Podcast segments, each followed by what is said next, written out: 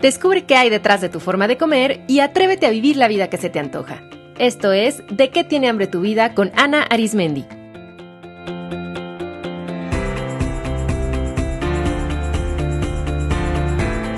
Este es el episodio número 79, Aceptación.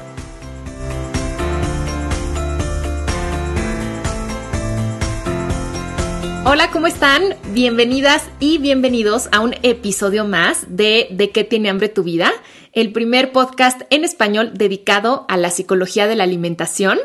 Yo soy Ana Arismendi y a mí me gusta describirme con este título que me he inventado de psiconutrióloga porque combino mi formación como psicóloga con mi entrenamiento como psicoterapeuta en diferentes corrientes, con mi maestría en nutrición clínica, con mis especialidades en obesidad y en trastornos de la conducta alimentaria, con mi certificación como coach y otros estudios. Todo eso lo combino, así como que lo pongo en la licuadora, para crear un modelo único a través del cual abordo la alimentación desde un enfoque integral profundo y a la vez muy práctico, orientado a que las personas comprendan de raíz por qué comen como lo hacen, por qué su peso se comporta de cierta manera y que a partir de esa comprensión puedan aplicar herramientas tanto psicológicas como nutricionales que los lleven a cultivar una verdadera salud y bienestar a largo plazo.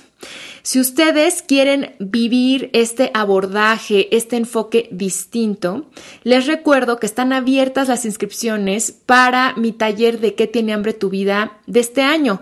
Este taller es para mí la puerta de entrada para transformar su relación con la comida y su peso. Imagínense, si este podcast les ha servido, ¿Qué sería trabajar directamente conmigo y con un grupo de personas que, igual que ustedes, intuyen que hay algo más detrás de su peso y de su relación con la comida, que tienen la valentía y la decisión de querer abordar este tema de su vida desde una perspectiva totalmente innovadora? En el taller vamos a fondo descubriendo cómo se formó su relación psicológica con la comida, qué significan a nivel emocional y espiritual sus conductas alimentarias compulsivas. Van a entender por qué a pesar de todo lo que han intentado, no han logrado mantener un peso saludable y se van a deshacer de bloqueos psicológicos y van a entender la poderosa intención positiva y mensaje de sus cambios en el peso. Y además en el taller les voy a brindar herramientas muy prácticas y muy puntuales para ir creando un vínculo amoroso y saludable con los alimentos, para que aprendan cómo resignificar su relación con la comida y su cuerpo, para que aprendan también a manejar las emociones con alternativas mucho más efectivas que con la comida, para que decidan de una vez por todas y de fondo soltar lo, lo que les pesa en esta vida y que su cuerpo está somatizando, y para que descubran de qué tienen hambre realmente y puedan diseñar un plan para nutrir la totalidad de su vida. En este taller, además de que profundizamos en la parte teórica, o sea, lo que escuchan aquí en el podcast es como una probadita, en el taller nos metemos así un clavado de lleno. Además de eso, hacemos muchos ejercicios prácticos y enfocados en la historia de cada uno de ustedes. Entonces, esto hace que sea un proceso maravillosamente personalizado, efectivo y muy poderoso. Este taller lo imparto de manera presencial o 100% online. Y tras la experiencia de ya casi 500 personas que lo han tomado hasta la fecha, les puedo asegurar que después de este programa van a obtener una conciencia sobre su forma de comer que va a activar una relación diferente con la comida. O sea, después de este taller, su relación con la comida definitivamente nunca va a ser igual van a entender también cuál es el mensaje que su ser interior está manifestando a través de sus kilos de más y por lo tanto van a poder transformar su cuerpo de adentro hacia afuera y de una forma muy amorosa. En cuanto a los talleres presenciales, en mayo el taller se va a llevar a cabo en la Ciudad de México y en Guadalajara, en junio en León y en Tehuacán, en julio en la Ciudad de México y en Querétaro, en agosto en Monterrey y en Villahermosa, en septiembre en la Ciudad de México y además por primera vez lo voy a impartir en el extranjero, lo cual me tiene emocionadísima. En septiembre voy a estar en España impartiéndolo en vivo en las ciudades de Barcelona, Zaragoza y Madrid. Después en noviembre nuevamente en la Ciudad de México y en Torreón. Y si no pueden asistir de manera presencial, pues pueden vivir esta experiencia a través del taller online, el cual tiene exactamente el mismo contenido, material y ejercicios que el presencial, con la ventaja de poder acceder en su horario de conveniencia y desde cualquier parte del mundo. El próximo grupo del taller online inicia ya el primero de mayo y el cupo está casi agotado, así es que los y las animo a inscribirse lo más pronto posible. Y si no, más adelante se abre un nuevo grupo en julio y otro más en octubre. Las fechas exactas, las sedes de los talleres presenciales, cuánto cuesta, las formas de pago y todos los detalles los encuentran en de qué tiene hambre tu vida.com o pueden escribir a info arroba de tiene hambre tu vida.com y ahí con mucho gusto vamos a resolver todas sus dudas. Muy bien, pues entremos al tema del que les quiero hablar hoy ¿Qué es la aceptación? Siempre en mis talleres, en mis consultas, aquí en el podcast, hablo de la importancia de practicar la aceptación como el primer gran paso para la transformación. De hecho, en cualquier tradición psicoterapéutica o filosófica e incluso religiosa, el primer paso que se requiere para cambiar cualquier cosa, pues es aceptar que existe y poder ver el tema que deseamos cambiar tal como es, reconociendo la verdad.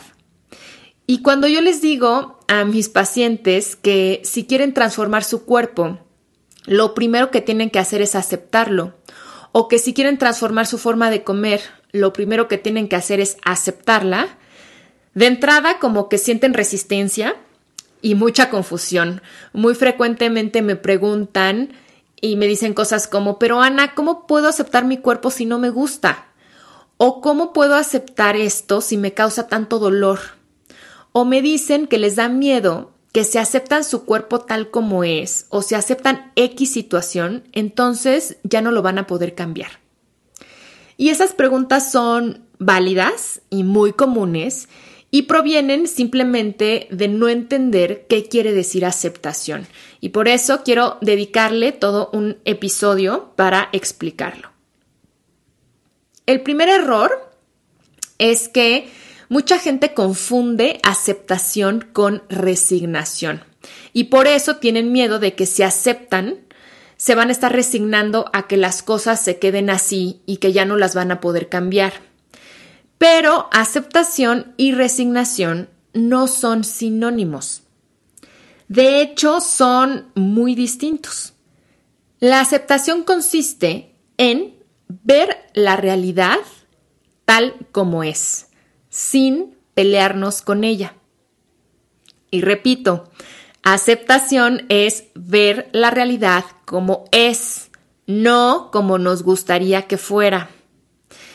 Cuando no aceptamos y en cambio nos estamos peleando continuamente con lo que es, porque lo que es no se parece a lo que nos gustaría, lo único que estamos haciendo es generándonos a nosotros solitos sufrimiento. Y ese sufrimiento extra empaña nuestro juicio. Y eso nos impide tomar decisiones que sean asertivas y amorosas. Vamos a poner un ejemplo aplicado al cuerpo para que les vaya quedando más claro. Imagínense que cuando se miran al espejo, ven su abdomen y en su abdomen pues ven llantitas, ¿no? O rollitos. Y en ese momento empiezan a tener pensamientos como, hijo, no es posible tener esta panza, me choca, ya tengo la misma panza que tienen mi mamá y mis tías, ¿Por qué no es justo tanta gente que come lo que quiere y no engorda y yo siempre cuidándome y vean qué panza, bla, bla, bla? Piensen en esto. ¿Qué objetivo tiene en ese momento pelearse con su panza? o sea, por odiarla, por insultarla, por pensar que es asquerosa, por incluso hasta ahí ya salieron embarradas la mamá y las tías, ¿no? O sea, por hacer todo eso, mágicamente la panza va a desaparecer. Pues no. Lo único que pasa es que siguen teniendo panza, Pero además, ahora tienen coraje, frustración, eh, decepción, desesperanza, vergüenza. Y pregúntense, ¿esas emociones las van a ayudar a cambiar esa panza? A algunas personas definitivamente no. Incluso son justo esas emociones las que van a hacer que esa persona no cambie, porque se va a sentir tan mal por todos esos pensamientos que tiene sobre su apariencia, que entonces mejor se va a consolar con un pedazo de pizza, ¿no? O ahora sí va a llevar a esa persona a la resignación, o sea, pensar que ya no hay nada que hacer, que nunca se ha podido, que pues ya son los genes y que ya ni modo.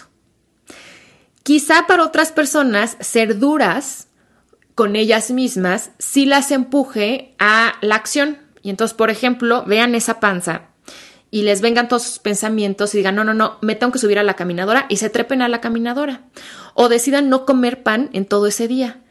Pero piensen con qué actitud lo van a estar haciendo y de qué forma.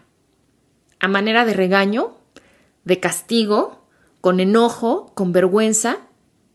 Y es así como ustedes se quieren sentir.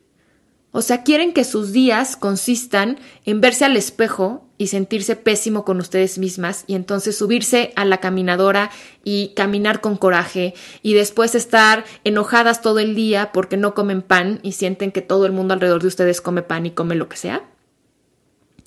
Entonces quiero que se den cuenta que cuando no aceptamos lo que es, generamos un conflicto donde no lo hay. Y eso genera sufrimiento. Porque siguiendo con el ejemplo del cuerpo, no son las llantitas las que nos causan sufrimiento, ni las estrías, ni las arrugas, ni las bolsas en los ojos. O sea, son los pensamientos que tenemos sobre todo eso. Por eso en el episodio pasado, en el anterior, les decía que no son víctimas de su peso.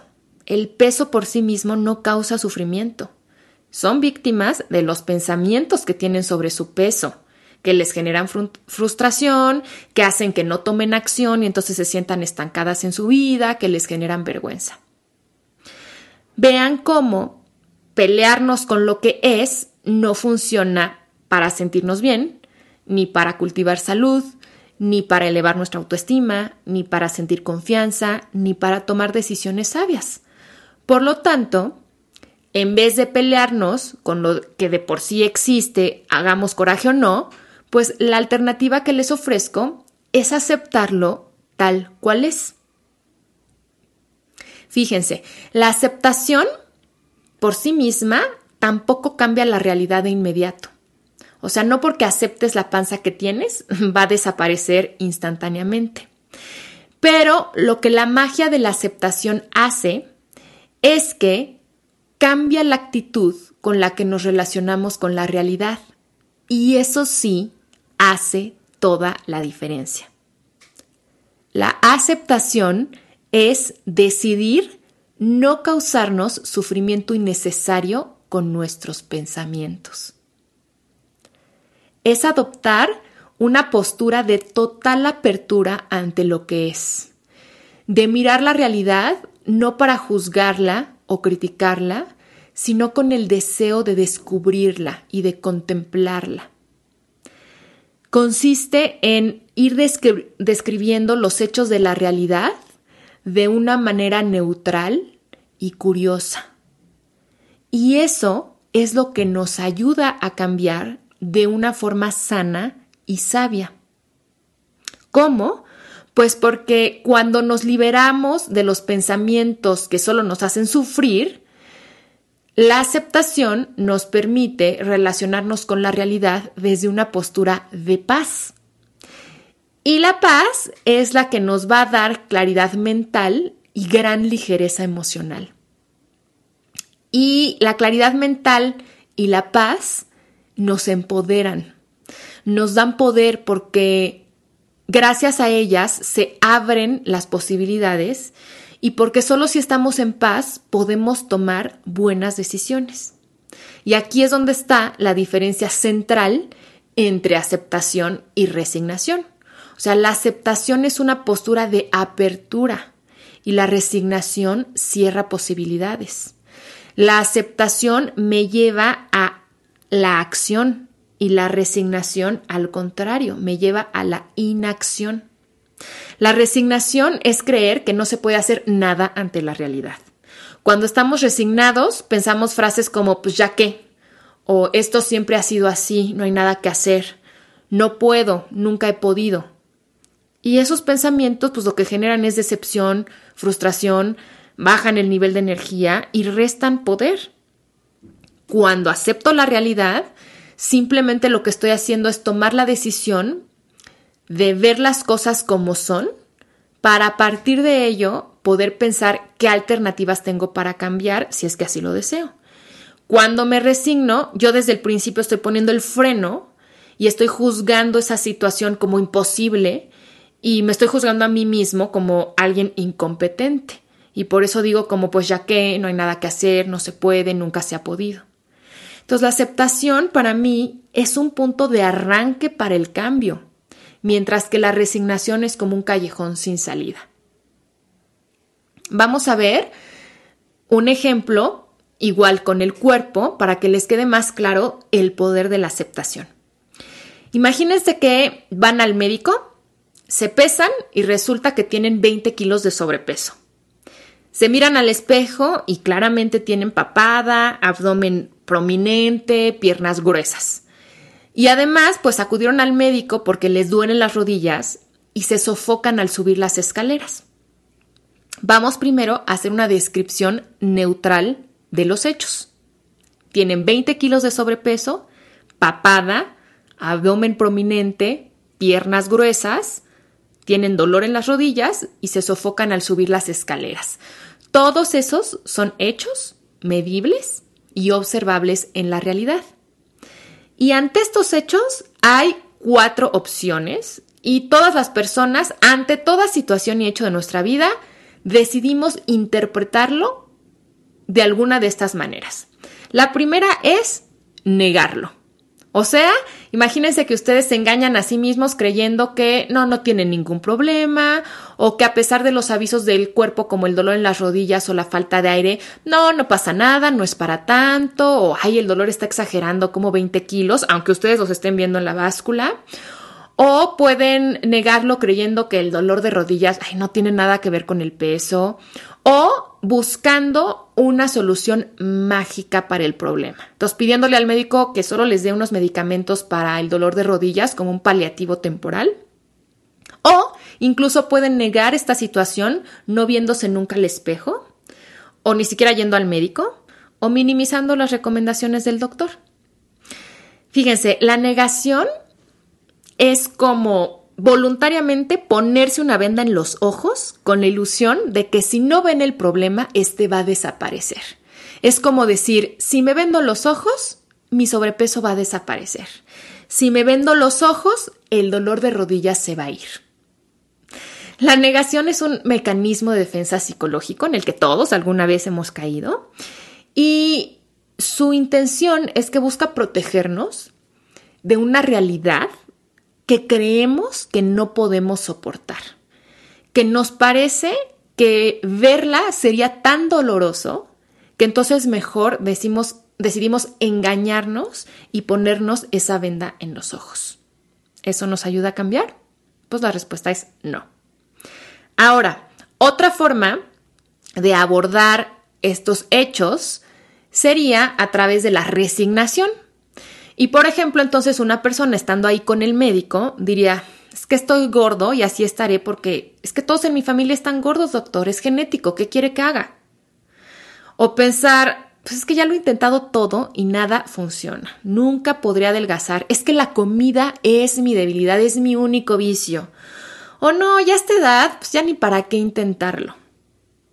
Entonces, en este caso, cuando nos resignamos, se observan los hechos, o sea, ahí sí nos quitamos la vena de los ojos, sí vemos que tenemos 20 kilos de sobrepeso, sí vemos que hay dolor en las rodillas, pero ante ellos se generan pensamientos que restan poder, que nos paralizan y que nos cierran ante las posibilidades, no podemos ver más allá.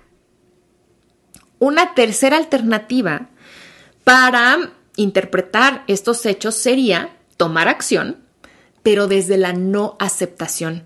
Y mucho ojo, porque muchísimas personas están encerradas aquí y por eso no logran mantener un peso saludable a largo plazo. O por eso están en este ciclo de comer en exceso y dieta y comer en exceso y dieta. Porque de pronto toman acción, pero desde una postura de no aceptar y estarse peleando con la situación. Entonces imagínense, en este caso, que el doctor les dice, oye, tienes 20 kilos extra de peso, se sienten enojados por haberse permitido subir tanto de peso y al verse al espejo se empiezan a insultar, ¿no? Así de es que sí estoy asqueroso, es que soy un cerdo, y empiezan a tener mucha culpa, es que cómo es posible, es que por qué nunca hago nada por mí, qué me pasa. Y entonces ese estado emocional en el que ustedes solitos se metieron por sus pensamientos hace que tomen decisiones desesperadas. Y entonces salen corriendo de esa cita y le hablan a una amiga que les contó que fue con un doctor que daba unas pastillitas para bajar rápido de peso y van y se las toman, sin saber ni qué son, ¿no? O se someten a una dieta súper restrictiva. Y cuando van al gimnasio y ven personas delgadas, se enojan y empiezan a fantasear qué sería de su vida si tuvieran ese cuerpo o empiezan a juzgar a los otros y decir, ay, sí, claro, pues con ese cuerpo, qué fácil y vienen aquí al gimnasio y se ve tan fácil todo lo que hacen y maldita gente que come lo que sea y no engordan y yo aquí, bla, bla, bla. O incluso ese malestar emocional que les produjo los pensamientos que tuvieron sobre su peso puede hacer que ni siquiera vayan al gimnasio porque se sientan tan avergonzados de su cuerpo que digan, no, o sea, ¿cómo voy a ir? ¿Qué va a decir la gente si me ven la ropa deportiva? Todo lo que me pongo se me ve horrible, qué vergüenza. Eso los ayuda a cambiar realmente. Y la cuarta alternativa sería contemplar estos hechos y tomar acción, pero desde la aceptación. En este caso, podrían observar la situación desde una postura neutral y aceptarla tal cual. O sea, decirse a sí mismos, sí, la verdad es que tengo 20 kilos de más y punto. La verdad es que no me había dado cuenta que, que, ya pesaba tanto hasta que me empezaron a doler las rodillas, hasta que sentía que me cansaba mucho al subir las escaleras. Y ya, o sea, sin juzgarse y sin recriminaciones, o sea, ya de qué le sirve sentir culpa o sentir arrepentimiento del pasado. No, simplemente aceptar que hoy, hoy tengo 20 kilos de más y desde esa postura, mejor hacerse preguntas poderosas que les ayuden a cambiar. Por ejemplo, ¿qué es lo más sano y amoroso que puedo hacer para disminuir peso y cuidar mi salud? ¿Quién podría ayudarme? ¿Cómo puedo cuidar mi alimentación y comer rico al mismo tiempo? ¿Cuál sería una forma placentera y viable de mover mi cuerpo? ¿Qué frases puedo decirme que me ayuden a mantener la motivación? ¿Qué puedo aprender de esta experiencia? ¿Notan la diferencia? ¿Cuál de estas cuatro formas de abordar el hecho de tener 20 kilos de peso extra les parece más funcional? ¿Cuál es más sana? ¿Cuál podría generar una transformación genuina y a largo plazo? ¿Cuál les traería no solamente el resultado que quieren, sino además haría mucho más placentero el proceso? Fíjense, o sea, se enojen o no se enojen, lo reconozcan o no lo reconozcan, los 20 kilos ahí están. Así que si deciden hacer algo al respecto, ¿para qué sufrir en el proceso? ¿Por qué no mejor disfrutarlo?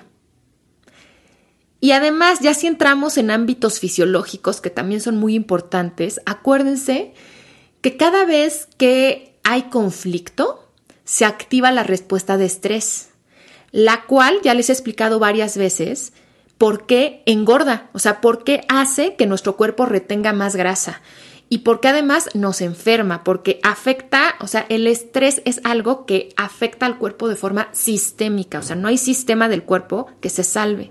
Así que, ¿por qué no mejor aceptamos lo que es y lo resolvemos desde una postura de tranquilidad? En vez de solitos generarnos estrés y ahí sí no ayudarle a nuestro cuerpo a hacer los procesos fisiológicos que tiene que hacer pues para bajar de peso. Escuchen esto. Los problemas son para resolverse, no para sufrirse. Sufrir es opcional. Y como les mencioné, aceptar es ver las cosas como son y tomar la decisión de no causarnos sufrimiento innecesario con nuestros pensamientos. O sea que si el problema son 20 kilos extra, busquemos la mejor forma de resolverlo, porque sufrirlo ni acelera el proceso y de hecho puede bloquearlo. Así que el primer paso efectivo para transformar su peso y su forma de comer es aceptarlo, bajar las armas, dejar de luchar y contemplar la situación como es. Sin vergüenza, sin culpa, eso no nos sirve de nada. Mejor cambien todo eso por responsabilidad, por motivación, por creatividad, porque eso sí nos ayuda. Y verán que en cuanto dejen de luchar, la claridad sobre lo que tienen que hacer va a llegar. Ok, bueno, entonces espero que les haya quedado clara la diferencia entre aceptación y resignación. Ahora sobre el tema de aceptación me gustaría aclarar otro punto donde también puede haber mucha confusión. Fíjense, aceptar no quiere decir estar de acuerdo ni que algo te guste. O sea, también de pronto muchas de mis alumnas me, me dicen, es que Ana, ¿cómo voy a aceptar mi cuerpo si no me gusta? ¿O cómo voy a aceptar esta situación con mi esposo si no estoy de acuerdo? Bueno, pues es posible aceptar una situación que nos disgusta o que no nos parece correcta.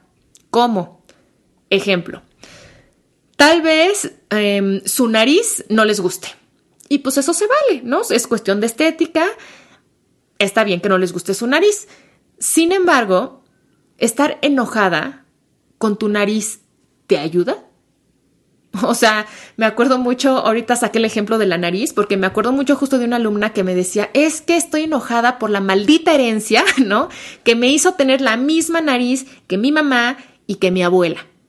Entonces yo me reía porque le decía, bueno, ok, o sea, puedes estar enojada y tú estás en la libertad de estar enojada lo que quieras con tu maldita herencia y con tu nariz, pero eso de qué te ayuda, de qué te sirve. Mejor acepta que tu nariz así es y que tal vez por ahora o jamás incluso puedas modificarla. Entonces, imagínense que no pudieran modificar esa parte de su cuerpo que les disgusta o que no pudieran modificar todo su cuerpo, que su cuerpo por alguna razón, así como está ahorita, así se va a quedar para siempre. ¿En serio se van a arruinar la vida por su cuerpo o porque su nariz no les gusta? ¿Van a permitir que toda su autoestima dependa de eso? ¿Van a permitir no vivir la vida de sus sueños solo porque hay algo que no les gusta? Y además yo les diría que también los gustos son totalmente subjetivos y cambiables.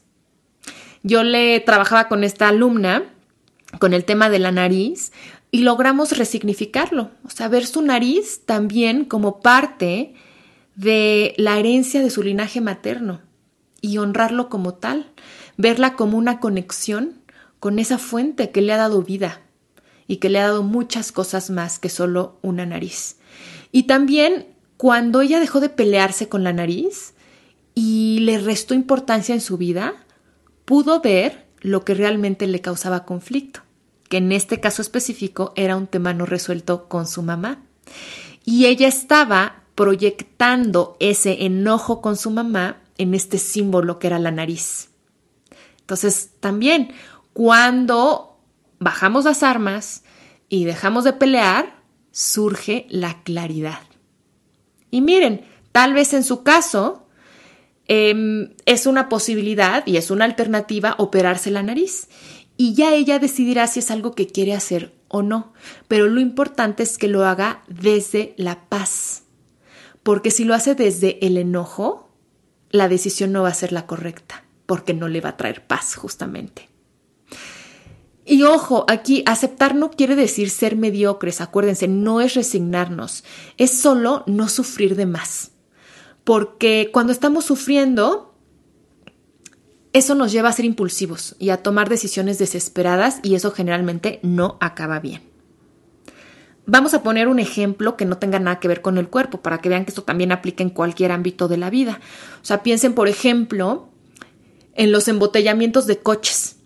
Yo que vivo en una de las ciudades más grandes del mundo, lo experimento, créanme. Y no me gusta. Sin embargo, ¿de qué me sirve estarme peleando con los coches? Ni se mueven más rápido, ni van a desaparecer, ni mi coche se va a elevar y se va a ir como helicóptero. La verdad, si me empiezo a pelear con el tráfico, la única que haría coraje sería yo. ¿Y por qué me voy a querer yo hacer eso a mí misma? Así que mejor, cuando estoy en mi coche, acepto el hecho de que estoy en un embotellamiento, que vivo en una gran ciudad y esta es parte de mi realidad. ¿Para qué empiezo a pensar, híjole, es que debería de vivir en otro país? ¿Es que cómo es posible? ¿Es que la gente no tiene educación? O sea, ¿de qué me sirve eso? La realidad es que vivo en este país y la realidad es que estoy en un embotellamiento. Así es que mejor me relajo y me pregunto cuál sería la forma más agradable, más sana y hasta más divertida de vivir esa realidad que ya es. Y entonces ahí se abren las posibilidades. Y entonces puedo eh, poner música, y entonces puedo aprovechar para hacer mi snack y entonces me puedo poner creativa y pensar, ay, ¿de qué podrá ser bueno mi próximo podcast? O me puedo poner a escuchar otros podcasts. hay mil cosas que puedo hacer. No cambio el embotellamiento, pero sí cambio cómo es mi experiencia del embotellamiento. Otro ejemplo más, puede ser que ustedes no estén de acuerdo con la forma en que su jefe, por ejemplo, grita en las juntas cuando los números no cuadran, ¿no? Y aceptar aquí no quiere decir que aplaudan su reacción ni estar de acuerdo con ella, para nada. Aceptar en este caso sería no engancharse con su reacción, ni tampoco esperar que cambie, ni tomárselo personal. Aquí sería más bien comprender que esa persona así es y tendrá las razones para ser gritona y que está fuera de su ámbito cambiarla. O sea, ustedes no pueden cambiar a su jefe, no pueden cambiar a nadie.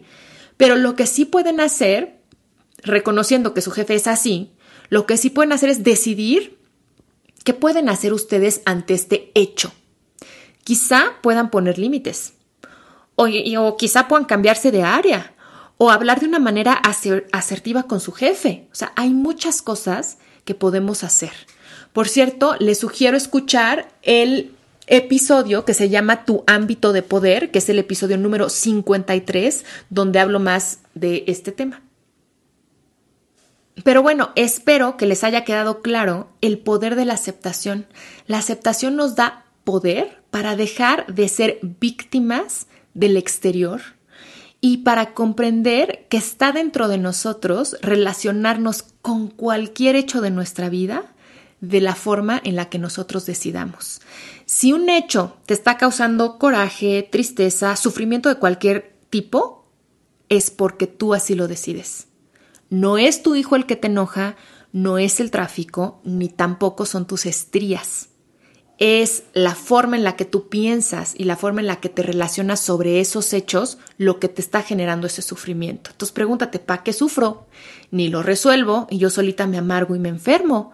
Entonces mejor voy a aceptar que mi hijo hizo esto, voy a aceptar que mi hijo es así y a partir de ahí viene una tranquilidad y una liberación que entonces les va a dar mucha claridad interior, mucha lucidez para poder tomar mejores decisiones. Quiero cerrar este episodio retándolas y retándolos con estas reflexiones. ¿Podrían aceptar todo absolutamente todo lo que ha sucedido en su vida? ¿Podrían aceptar todo lo que sucede hoy en día en su vida con su cuerpo y con la comida? Si comienzan a ver su vida con la luz curiosa de la aceptación, vivirán una suprema liberación de las cargas de su pasado, van a eliminar sufrimiento innecesario y las posibilidades de cambio se abrirán ante sus ojos de una forma tranquila, precisa y poderosa. La aceptación es ya una transformación, porque en sí misma es un poderoso cambio de perspectiva y ahí está la clave. Recuerden que los hechos son lo que son o fueron lo que fueron.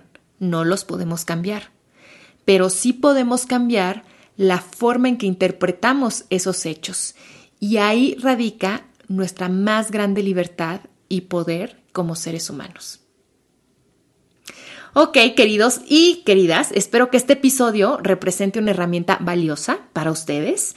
Les agradecería mucho su apoyo para hacer crecer este podcast, compartiéndolo con otras personas y sobre todo suscribiéndose en alguna de las plataformas como iTunes o Stitcher o iBox o ahí donde estén escuchando este episodio, suscríbanse y dejen una calificación y una reseña ya que mientras mejor sea calificado y mientras más suscriptores tenga, las plataformas lo promocionan más para que así llegue a otras personas. Y ya saben que aunque no nos conozcamos físicamente y aunque yo no sepa dónde están, qué están haciendo, cuántos años tienen, ni cómo es su situación de vida, siento que hay un vínculo poderoso que nos une. Yo al menos de este lado del micrófono lo siento y se los agradezco de verdad de todo corazón. Que tengan una excelente semana y nos escuchamos en el próximo episodio.